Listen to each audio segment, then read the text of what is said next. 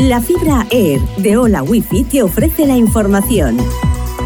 Con Leonor Vallés. Repasamos las noticias más destacadas de este domingo 12 de febrero. Ucrania denuncia una acumulación de tropas rusas en Limán y Bakhmut. Las tropas rusas aceleran el paso en el Donbass al tiempo que incrementan la magnitud de los bombardeos en toda Ucrania. Una nueva guerra fría entre Estados Unidos y China se propaga por el tablero global. La competición entre las dos potencias por la hegemonía mundial genera crecientes presiones, riesgos y oportunidades para los países.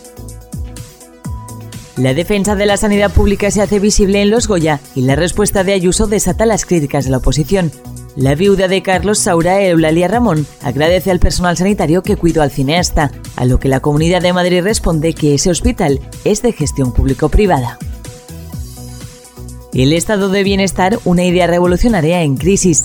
Una de las causas es la crisis presupuestaria de los estados, con una población envejecida sostenida por menos trabajadores en peores condiciones. La situación de la sanidad pública o la encrucijada de las pensiones también son síntomas de la debilidad del sistema. La comunidad valenciana se sitúa como el segundo destino preferido en apartamentos turísticos. El sector ya representa el 55% de la oferta alojativa global de la comunidad. Hola Wi-Fi, velocidades de fibra, vivas donde vivas, te ha ofrecido la información.